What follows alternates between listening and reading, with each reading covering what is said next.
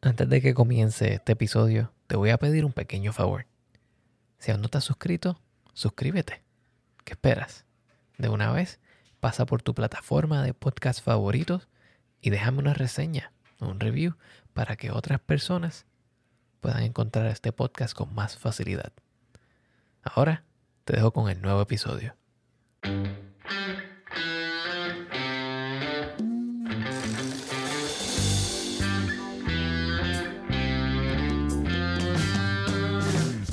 Bienvenidos a The Food Engineer Podcast, un podcast dedicado a la exploración de alimentos y bebidas fermentadas. Yo soy tu anfitrión, Cristian Mercado.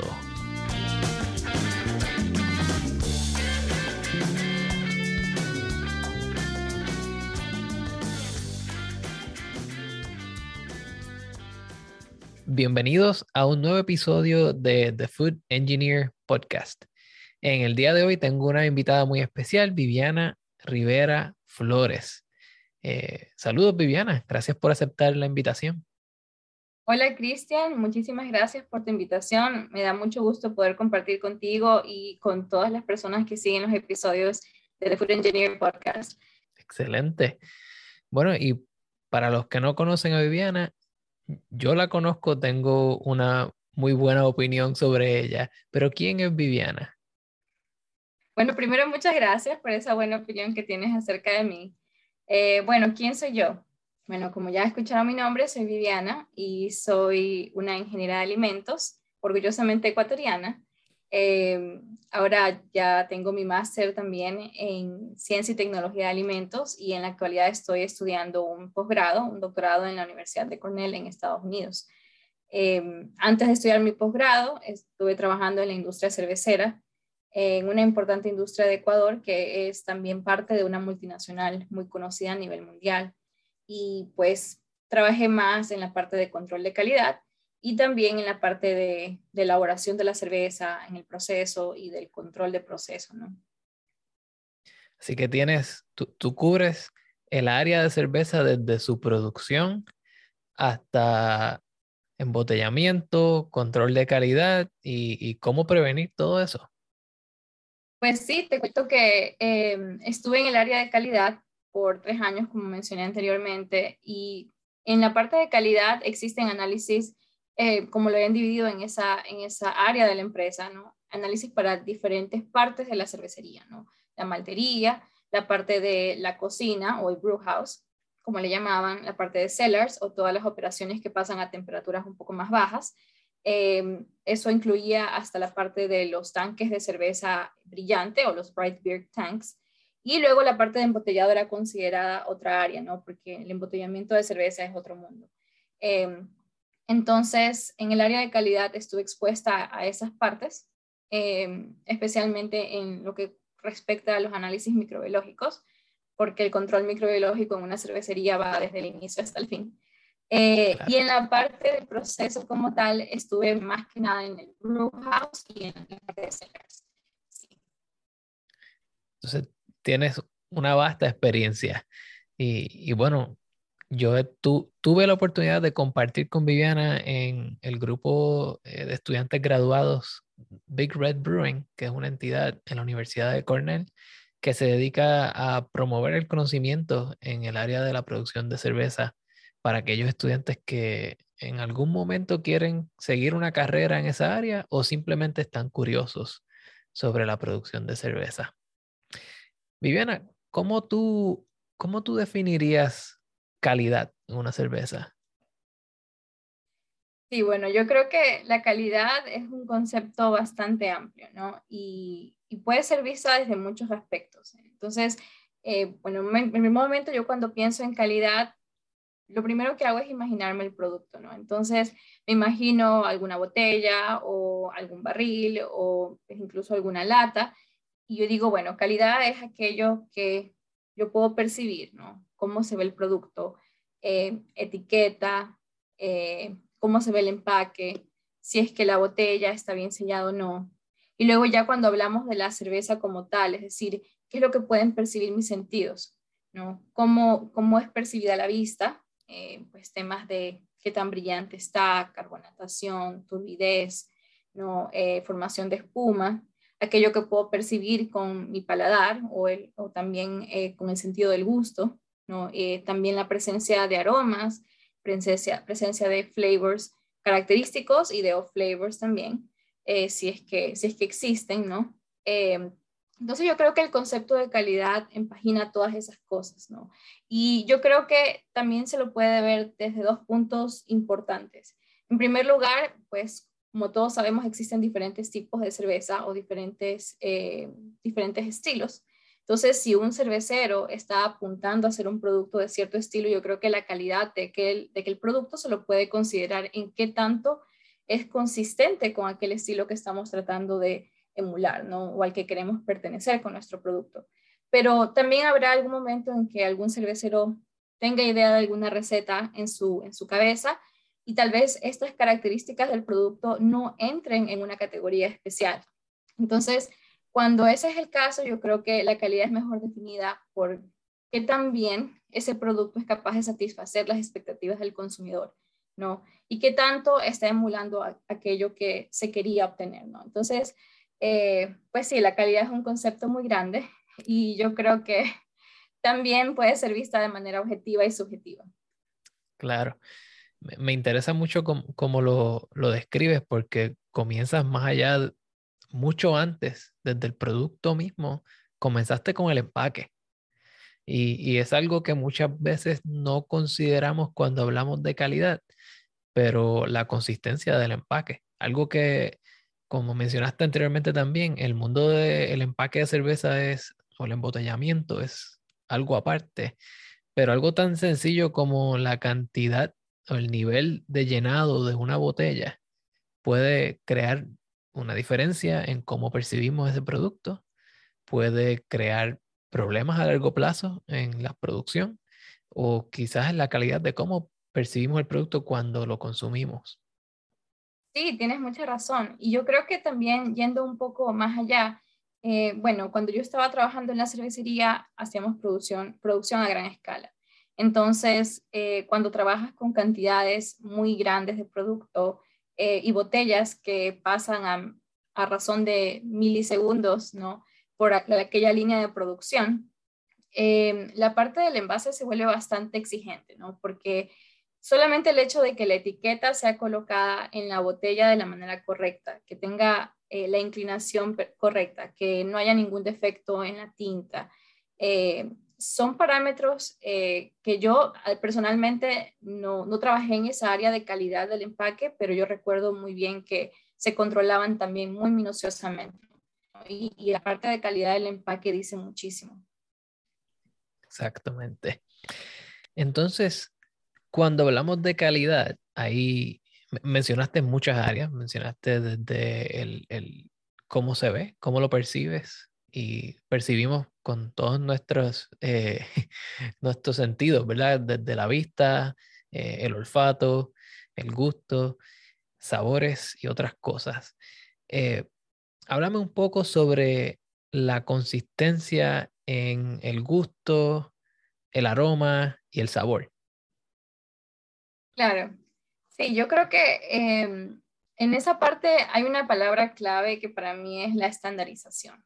Entonces, cuando hablamos de consistencia de producto, debemos ser muy cuidadosos de que todos los procesos que estamos realizando para obtenerlo sean bien registrados y puedan ser repetidos. Entonces, em, yo creo, hablando un poco de vista desde el concepto de calidad de manera, eh, de manera objetiva, pues si es que nosotros en primer lugar conocemos nuestro producto, es decir, sabemos cuáles son las características principales y existen muchos factores de calidad que se pueden tomar en cuenta. Por ejemplo, eh, el nivel de alcohol, el pH, el nivel de amargor, eh, la presencia de extractos y cuáles son los niveles, eh, así también como el lupulado. Es decir, todos estos factores van a formar un perfil de mi producto que va más allá de lo que el estilo dictamina, ¿no? Esta es la esencia, la identidad de lo que el producto es. Entonces, una, una parte muy importante para alcanzar esa consistencia entre gusto, sabor, aroma, para mí es que primero los productores conozcan el producto que tienen, y elaboren como una especie de simplemente una ficha, una ficha de características especiales. Y una vez que se, que se conozca eso, tratar de que siempre nuestro producto terminado, de lote a lote, alcance esas características. Y de ahí viene todo un proceso ¿no? de, de, control de cada, una, de cada uno de los pasos, de cómo elaboramos el producto. Y ahí es cuando yo me refiero mucho a la estandarización. Entonces, eh, tal vez adentrándome un poco en la parte de, de catado de cerveza, eh, yo recuerdo mucho que una de las partes primordiales era cada vez que se, eh, se creaba un producto nuevo, el primer paso era también establecer una cartilla de características sensoriales, ¿no? Y estas características sensoriales lo que trataban era de poner una medida a eso que es un poco más difícil de medir, ¿no? Entonces, por ejemplo, si percibes una cerveza y tiene ciertas características de lupulado, entonces tratar de elaborar una escala en donde nosotros podamos asignarle un valor a ese, a ese lupulado o si tienes eh, una característica de cuerpo, así también crear una escala y darle un valor a ese cuerpo. Entonces, juntamente con la, cartilla de características medibles de un producto y la cartilla de características que son más objetivas, pero de alguna manera se les aplicó una medida en, en el catado, creo que esas son las dos partes principales que nos van a ayudar para luego tratar de ser consistentes.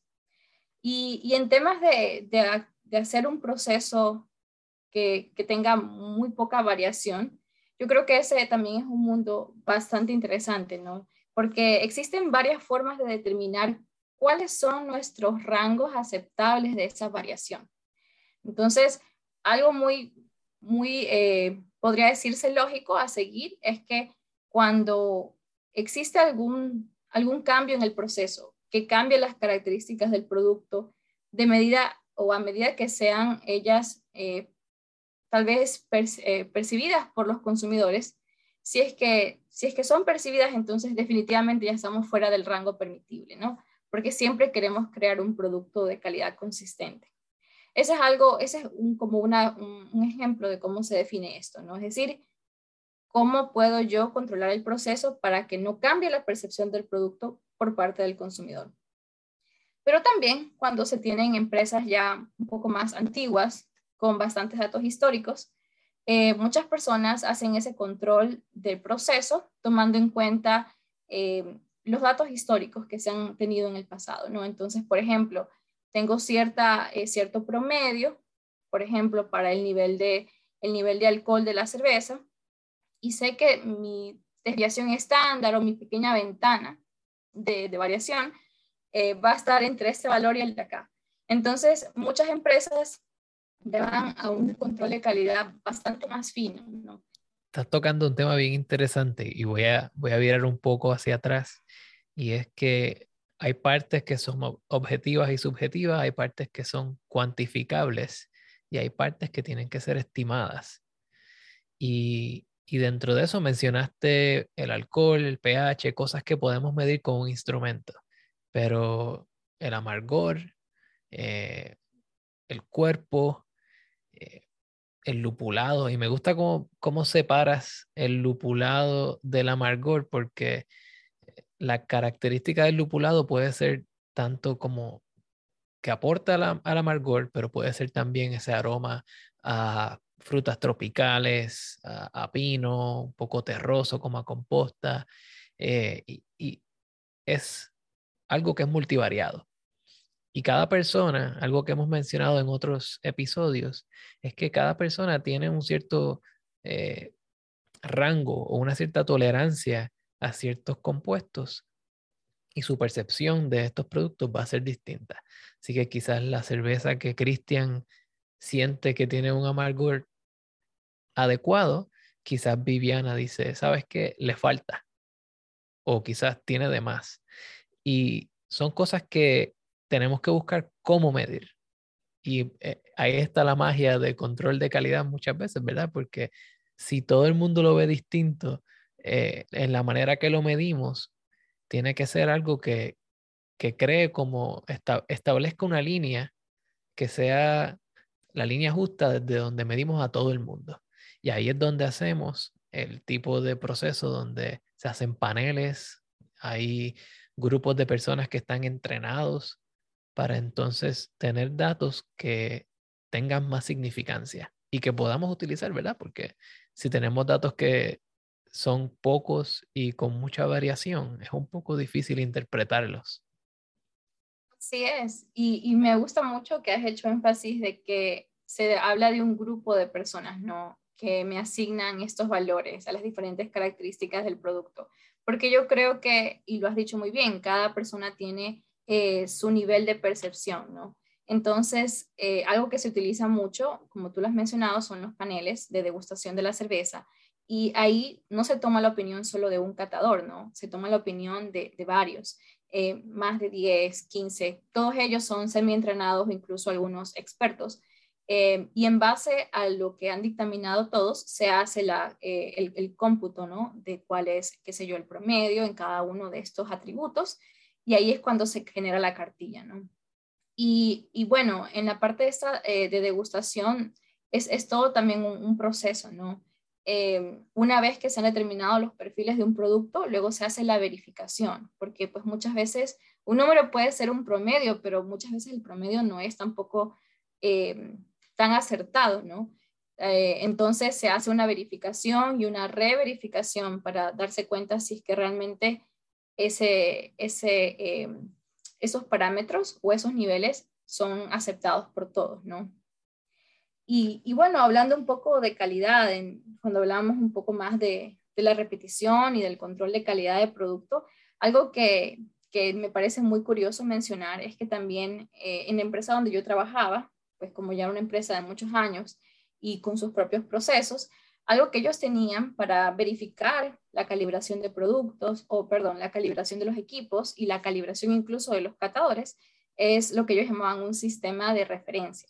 Entonces, ¿a qué se, a qué se conoce como sistema de referencia en ese contexto? Era que cada cierto tiempo ellos tomaban un lote de producto para hacer análisis repetidos, más de 30 análisis en cada uno de los parámetros, por diferentes equipos, por diferentes analistas, y luego se sacaba un promedio. Entonces, eh, promedio y todas las medidas de desviación, es decir, qué tanto variaba ese valor. Entonces, este eh, sistema de referencia me ayudaba para todos los días verificar que los equipos siempre fuesen consistentes en marcar el valor que estaba considerado aceptable, ¿no? Entonces, eh, asimismo se hacía con la degustación de la cerveza. Pero yo creo que eso es algo muy interesante eh, una forma de cómo verificar que nuestro sistema de calidad está funcionando correctamente en lo que respecta a la medición ¿no? de, los, eh, de la calidad objetiva y medible versus la calidad un poco más subjetiva. Me gusta que, que menciona el trato de los catadores como un instrumento de medida, porque en, su definición más básica eso es. Entonces, tal cual le dedicamos tiempo y le dedicamos atención a que nuestros equipos sean de la más alta calidad, de que estén calibrados, también tenemos que dedicarle tiempo a, educar ese panel de gente, asegurarnos que entendemos sus medidas y entendemos si algunos de ellos tienden a, tener una desviación común. Siempre está aquella persona que es más sensible al amargor o a la dulzura o a ciertos aromas. Y eso lo tomamos en consideración. Pero hablando un poco más eh, en el tema de, cómo percibimos la calidad, ¿verdad? Y, cómo la controlamos, háblame un poco sobre qué se hace en una cervecería a nivel, ¿verdad? Como la cual tú trabajaste, para prevenir que ciertos microorganismos tengan un, un impacto en la calidad de nuestra cerveza. Sí, em, ese es un punto muy interesante y algo que debo traer eh, aquí a la conversación es que hay una eh, metodología de calidad que se llama calidad en la fuente, ¿no? Y calidad en la fuente se refiere a no hacer el control de calidad de un producto justo al final, cuando ya está como producto terminado, sino en cada una de las etapas.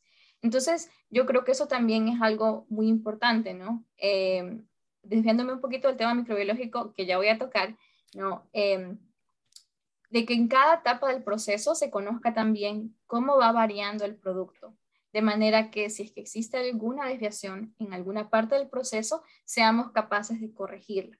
Y no puede ser algo sencillo como, ok, si tengo eh, dos tanques del mismo producto y uno está un poquito fuera de lo que normalmente se lo considera eh, estándar, bueno, entonces vamos a hacer una mezcla de los dos, eh, entre otras cosas, ¿no? Puede servir de muchos aspectos.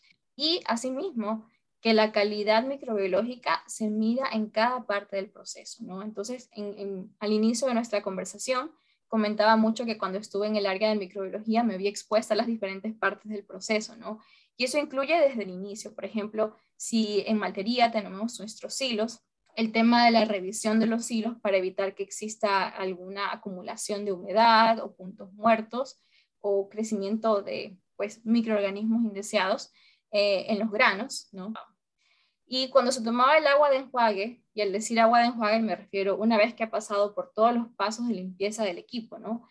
Eh, cuando se tomaba el agua de enjuague teníamos que verificar si había pues presencia o ausencia de microorganismos y en qué número, ¿no? Eh, qué número era permitido. Entonces, yo recuerdo tanto que hubo una vez un tanque que se lo lavó una vez, se tomó la medición de, o la muestra de agua de enjuague. Ese tanque no fue utilizado inmediatamente, simplemente se lo lavó luego de haber sido vaciado. Eh, y bueno, estamos hablando de tanques de 10.000 hectolitros, ¿no? Tanques muy grandes que usualmente no se abrían ni nada, simplemente era un proceso estandarizado que ya se había verificado y validado que limpiaba correctamente. Pero pues algo estaba saliendo mal. Aunque todos los registros decían que estaba bien, algo estaba saliendo mal. Entonces, eh, ¿qué se hizo? Se tuvo que subir a la cúpula del tanque, eh, pues armar todo un sistema de andamios, llegar a la cúpula del tanque, abrir el tanque y eh, había aparentemente como una em, como una suciedad en la parte, de la parte superior del tanque, ¿no? Eh, como que se había formado ahí una materia, una biopelícula, y eso había estado este, generándose y acumulándose a través del tiempo. Y luego, pues, eh, las duchas de limpieza del tanque no habían llegado hasta allá arriba para eliminar esa, ese material orgánico. Entonces, obviamente, material orgánico había generado ahí crecimiento de organismos. Pero... Eh, como un punto muerto como un punto muerto, así es. Entonces, a eso trajo consigo otro proyecto, ¿no? Que era, ok, ¿cómo nos aseguramos que en casos como estos la limpieza sea realmente efectiva y que las duchas estén limpiando correctamente este tanque, ¿no? Entonces tuvieron que volver a realizar para implementar un proceso de inspección visual cada cierto tiempo, tal vez no al 100% de los tanques, pero aleatoriamente, pues chequear, ¿no? Visualmente el interior de los tanques. Incluso en una eh, cervecería muy grande, ¿no? Me parece muy interesante como mencionaste dos cosas que llamaron la atención. Una de ellas fue que midamos desde la fuente, calidad de la fuente. Y eso me acuerda que en algún momento yo hice una receta de cerveza, la cual he hecho algunas ocho o diez veces. Y de repente la eficiencia era como 60%. Y desde ese punto en adelante la hice algunas dos o tres veces y la eficiencia seguía siendo 60%. Estoy hablando de eficiencia de extracción de azúcares. Y me di cuenta luego, o sea, yo traté de cambiar el molido, yo traté de extender el tiempo de extracción de azúcares, yo traté de cambiar mi proceso pensando que esa era la variable que estaba afectando la extracción de azúcares y era que había comprado un grano distinto que no tenía la misma potencia enzimática o no tenía las mismas calidades o simplemente era un, un malteado más viejo y no se comportaba de la misma manera. Entonces, si yo hubiera ido directo a la fuente primero, hacer una pequeña prueba, quizás me hubiera dado cuenta que ahí era que estaba mi problema y no en mi proceso, porque mi proceso era relativamente consistente. Y lo otro que mencionaste fue eh, lo del punto muerto, algo que, que sufren mucho las empresas grandes porque estos procesos son estandarizados y una vez se estandarizan, tenemos la opinión de que están ya, ya sabemos cómo se comportan y los entendemos a cabalidad o a plenitud. Sin embargo, no ningún proceso el cual esté estandarizado quiere decir que es perfecto. Siempre hay eh, algún tipo de oportunidad para ser mejorado. Y eso lo podemos ver en todas las industrias de manufactura, no solamente en la comida y la cerveza.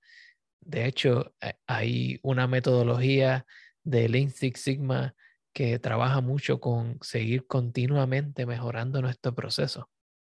Así que esos fueron dos experiencias de mi vida que, tocan directamente con lo que acabas de decir y me pareció muy interesante. Estabas hablando de una biopelícula. Eh, para aquellos que no tienen el, eh, digamos, el conocimiento de microbiología, ¿a qué se refiere una biopelícula y cómo eso puede afectar la calidad de la cerveza? Claro, sí. Em, bueno, cuando se trabaja con productos líquidos, en este caso la cerveza, trabajamos con un circuito cerrado, como lo llamamos. Es decir, el producto va por tuberías, entra a un tanque, luego se lo eh, pasa a otro y demás. Entonces, en estos circuitos cerrados, al momento de hacer un lavado, es muy difícil comprobar si se ha limpiado cada una de, bueno, cada una de las partes o cada uno de los tramos de las tuberías o, por ejemplo, puntos de los tanques que a lo mejor si son muy grandes no los revisamos, como la, como la eh, anécdota que conté hace un momento. La biopelícula es cuando han quedado residuos orgánicos dentro eh, en una superficie, empieza a haber un crecimiento de, de bacterias o de microorganismos en general. Entonces, ese crecimiento de organismos con el tiempo va a sentarse en la superficie. Y si luego pasa más materia orgánica que no se ha limpiado correctamente y se deposita sobre esa capa de organismos que ya se ha creado, genera otra siguiente capa, ¿no? Entonces tenemos organismos, más materia orgánica, creación de otros organismos o, eh, apilación de otros organismos ahí. Entonces, con el tiempo, cada una de estas capas se va haciendo más y más eh, consolidada entre sí. Entonces, van a formar una pequeña lámina.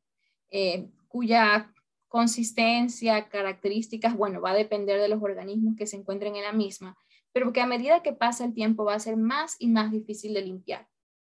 Entonces, cuando digo biopelícula, me refiero a eso, materia orgánica que ha generado el crecimiento de organismos, que luego ha sido otra vez, eh, pues, eh, cubierta por otra materia orgánica y así, paso a paso, hasta que se desarrolla una lámina que con el tiempo es mucho más visible, incluso eh, pues a nuestros ojos, ¿no? Entonces, eh, como decía antes, es un, es un proceso que tal vez no pasa de la noche a la mañana, pero si es que existe algún punto muerto en nuestra línea cerrada, pues va a ser muy difícil darse cuenta que eso está ocurriendo y va a tomar semanas, incluso meses darse cuenta, ¿no? Y a medida que pasa más tiempo, va a ser más difícil poder solucionarlo, poder limpiarlo. Y hablando de, de limpieza, Em, cuando estamos haciendo cerveza, tendemos a utilizar ciertos químicos, ciertos eh, detergentes para limpiar. ¿Qué impacto tiene? Y yo sé que es una pregunta un tanto eh, básica, ¿verdad? Pero ¿qué impacto tiene la limpieza, el proceso de limpieza en nuestra cerveza? Claro, sí, una muy buena pregunta. Eh, bueno, en primer lugar, para todo proceso de limpieza es importante conocer qué, realmente estamos limpiando, cuáles son los residuos que va a haber en esos lugares que queremos limpiar. Y especialmente en la parte de, de alimentos o material orgánico, lo que se utilizan son una combinación de diferentes soluciones. Entonces, comenzamos con un enjuague inicial, luego con una solución cáustica o una solución que es un poco más jabonosa, de un pH alto, eh, luego hacemos otro enjuague intermedio, luego, eh, bueno, antes de, pasar al siguiente paso, debo acotar que esta solución cáustica va a limpiar todo lo que es materia orgánica. Y luego, cuando se pasa a la siguiente etapa, que es una limpieza ácida, pues esos ácidos eh, también van a limpiar todo lo que son materiales inorgánicos, que pueden venir, por ejemplo, del uso de, agua ¿no? en nuestra cervecería. Entonces, la limpieza de todos estos materiales inorgánicos para evitar incrustaciones en nuestros equipos. Y luego de eso va a venir un paso de enjuague final y una desinfección final, que es simplemente decir, bueno, esto ya está limpio, entonces ahora vamos a asegurarnos de, que no haya organismos aquí que puedan causar una, eh, una contaminación a nuestro producto.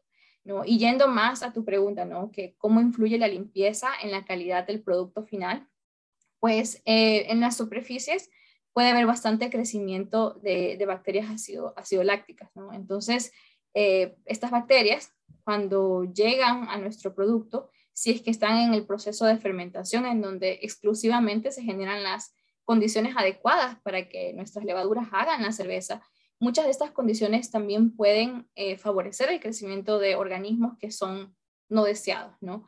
Entonces, si estas bacterias eh, pues llegan a nuestro producto o son insertadas en nuestro proceso luego de que se ha hecho ya cada uno de los pasos de, control del producto, pues van a generar sabores, van a consumir tal vez azúcares residuales y generar sabores y aromas que no son característicos, ¿no?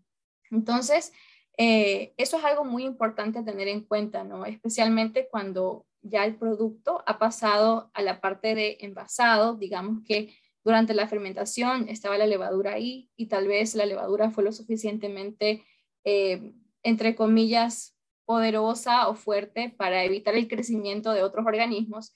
Cuando ya ha pasado esa etapa en donde existe una menor concentración de levadura y se pasa a otras partes del proceso, eh, por eso el tema del envasado es muy importante, ¿no? Porque toda la limpieza de las tuberías por donde va a pasar el producto va a, determinar qué organismos se encuentran presentes ya en el producto final. Y con el tiempo pueden causar problemas de calidad, ¿no? Eh, incluso, pues, aumentar la turbidez también, ¿no? Como es netamente una afectación a la parte visual del producto. Bien. Siempre Siempre está esa broma entre la gente que hace cerveza que dicen que es entre 75 a 90% limpieza. O sea, quieres hacer cerveza, pues tienes que estar dispuesto a hacer conserje 75 a 90% del tiempo, porque si no vas a hacer vinagre o vas a hacer otro tipo de producto. Así es, y sí, me parece una, bueno, una broma muy, muy acertada, ¿no? Es decir, cuando hablamos de un producto que depende tanto de, la calidad microbiológica, ¿no? de la fermentación y una fermentación controlada para siempre eh, pues llegar al producto que deseamos. Cualquier organismo extraño, sea este bacteria que venga del ambiente eh, o en las tuberías, o sea también alguna levadura que le llamamos levadura salvaje, es decir, que no ha sido intencionalmente añadida a nuestro producto, todo eso va a causar que el resultado final ya sea muy incierto, ¿no? No sabemos qué vamos a tener. Bien.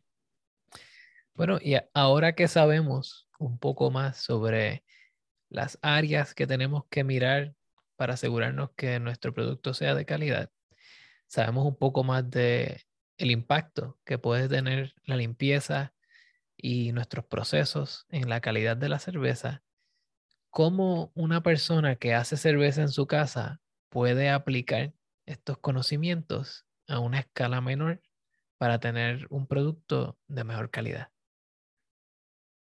Eh, bueno, gracias por tu pregunta. Ahora vamos a pasar de una escala mayor a una escala más pequeña, ¿no? En casa.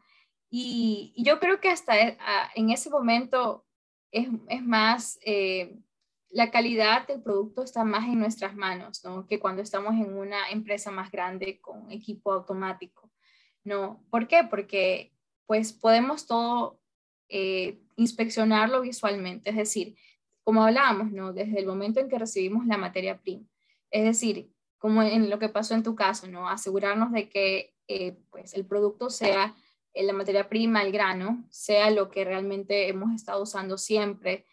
obviamente no sabemos, pues si no medimos las características del grano, no vamos a saber si el proceso por el que pasó va a ser el mismo, pero al menos darse cuenta específicamente si es el producto que normalmente utilizamos. Eh, también, pues, si es que utilizamos eh, un producto que ha venido en cantidades muy grandes en un saco o que pues ha venido en un paquete que quizá ha estado almacenado en condiciones, eh, pues, en un clima ambiente, en un ambiente seco y, y temperatura ambiente, pues darse cuenta que no haya ninguna humedad excesiva, que pues no haya crecimiento visual de hongos o de mohos. Eso es algo también muy importante. Eh, la calidad de los lúpulos, es decir, pues tal vez no vamos a medir cuál es el nivel de alfa ácidos que está presente en el, en el producto, pero pues tomar en cuenta con, eh, datos como pues, el color, eh, el tema del aroma, pues, simplemente hacer una inspección un poco más sensorial de nuestros ingredientes. Y luego ya, una vez que se tiene todo eso, de nuevo, ser muy consistentes en lo que siempre hacemos, tener una receta específica, eh, pesar las cantidades adecuadas. Si ya vamos a elaborar nuestro, nuestro producto, en, tal vez vamos a hacer el proceso de maceración en una olla o quizá en algún equipo un poco más pequeño, hacer siempre una inspección de la limpieza del equipo, es decir, darse cuenta que lo que estamos eh, utilizando para colocar nuestro producto sea aceptable en temas de, sanitización. ¿no? Y también existen muchos productos sanitizantes que se pueden utilizar para, de cierta manera, eh, pues disminuir la, cantidad de organismos presentes en esas superficies. ¿no? Eh, asimismo, la calidad del agua, es decir, pues si es que estamos introduciendo organismos eh, extraños a través del agua, ¿no? Y el proceso de cocción, que sea pues los tiempos y temperaturas adecuados. Eh, entonces, todas esas partes yo creo se controla mucho nosotros asumiendo ese liderazgo de la calidad, ¿no? Sabiendo que cada una de estas partes juega un papel fundamental. Y yo creo algo también que es importantísimo en la cerveza artesanal, cerveza casera, es que también seamos consistentes en la levadura, ¿no? No tanto el, tipo de levadura, sino incluso también el número. Porque yo creo que eh, cuando hablamos de qué tipo de producto estamos generando, ¿no? Y si la levadura va a ser expuesta o no a condiciones eh, que le causen estrés, mucho depende esa inoculación inicial o ese valor, esa concentración inicial de levadura que estamos poniendo. Y eh, parece mentira, pero uno dice, bueno, pues la levadura si le pongo menos va a crecer al mismo nivel. Pues eso es cierto, eso es cierto, pero quizá el producto que generemos al final no sea exactamente el mismo. Muchos problemas o muchas variaciones de la calidad del producto tienen mucho que ver con cuánta levadura estamos eh, utilizando al momento de hacer la inoculación o de empezar la fermentación como tal. Eso es bien importante. A mí me gustaría añadir dos cosas. En el tema de la levadura y, los, y la materia prima, es que compremos lo justo, lo necesario. Por ejemplo, no sé si se logra ver, pero aquí se ve por aquí encimita, tengo un, fardo, un saco de 50 libras de, de malta. Yo no puedo utilizar todo eso. Así que yo compro un saco de 50 libras y lo divido entre cinco personas. Y entonces así todo el mundo tiene una cantidad que en un tiempo adecuado pueden utilizar con una cierta calidad que es un tanto predecible. Y de esa manera no tienen el problema que ya yo tuve una vez con, con la malta. Y otra cosa que quería añadir es una bitácora. Algo tan sencillo como escribir qué fue lo que hice la última vez. Porque muchas veces, como cerveceros caseros, tendemos a hacer recetas distintas. Hacemos una pale ale, luego una wheat, luego hacemos una porter. Eh, pero cuando queremos hacer esas recetas que nos encantaron la última vez, a veces se nos hace difícil replicarlas. Y la mejor manera que yo he encontrado para hacer eso es utilizar un programa de computadora donde puedas bitacorizar tus datos o simplemente una libreta y escribir, utilicé tantas libras de malta, tantas onzas o gramos de lúpulos, se añadieron a este tiempo, eran de esta marca, de este nivel de ácido alfa y tenían, qué sé yo, un año de comprados. Con saber esos datos solamente, tenemos como cerveceros caseros un montón de herramientas en nuestras manos para poder hacer una cerveza repetible. Así es, y ahí está lo que hablábamos bastante de la estandarización, ¿cierto? De, pues, ok, primero conozco mi producto, sé que lo que quiero obtener es esto, son las características que deseo, si lo he hecho ya una vez o dos veces. Eh, y en segundo lugar, ¿cómo llegué ahí? No? ¿Qué hicimos en el proceso, en nuestro paso a paso para obtener eso? Y luego, eh, pues siempre estar revisándolo y asegurarnos de que hagamos lo mismo. Idealmente se debe hacer exactamente lo mismo y, e incluso así puede haber ciertas variaciones, pero idealmente pues vamos a obtener el producto que queremos.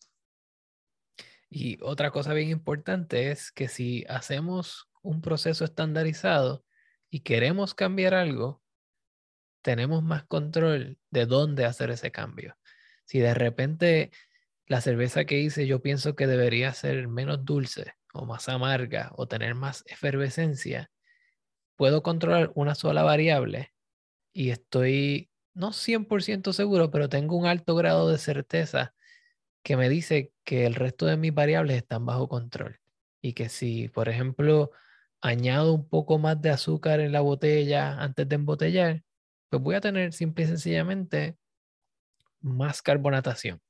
Pero si esta vez lo hice distinto, dejé la cerveza en el fermentador por siete semanas y luego le eché un poco más de azúcar, quizás ya no tengo la misma cantidad de microorganismos disponibles para carbonatarlo. Y, y de ahí podemos sacar 100 historias distintas.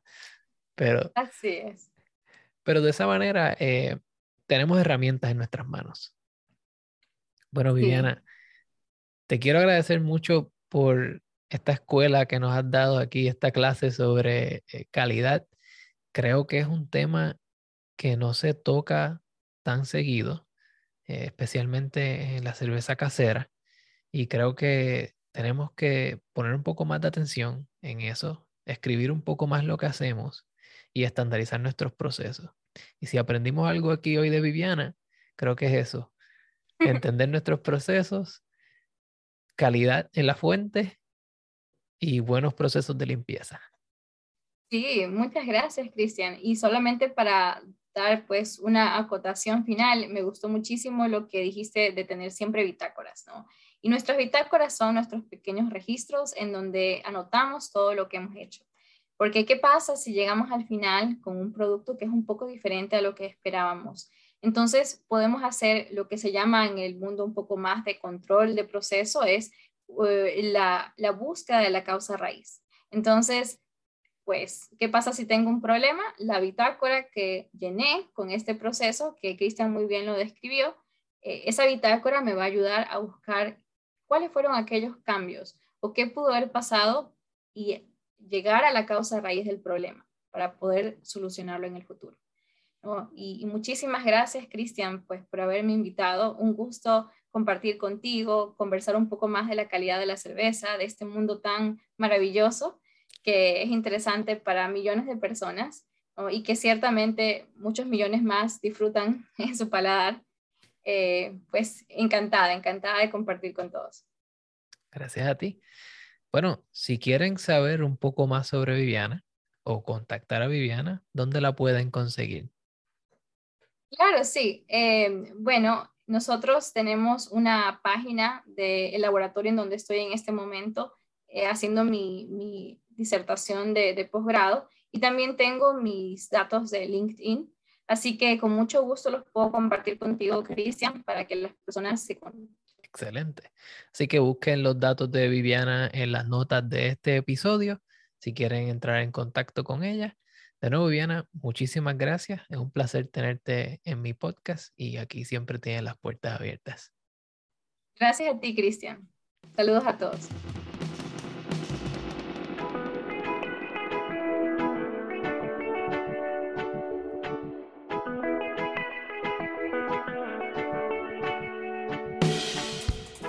La música que escuchan a continuación es From the Sky Dub, un tema incluido en el álbum Fellow and the Realm of Echoes de Fellow Marshall, una producción del señor Pedro Lavezzari. Si quieren escuchar más sobre la música de Pedro Lavezzari, pueden ir a Bandcamp o simplemente seguir el enlace al final de este episodio.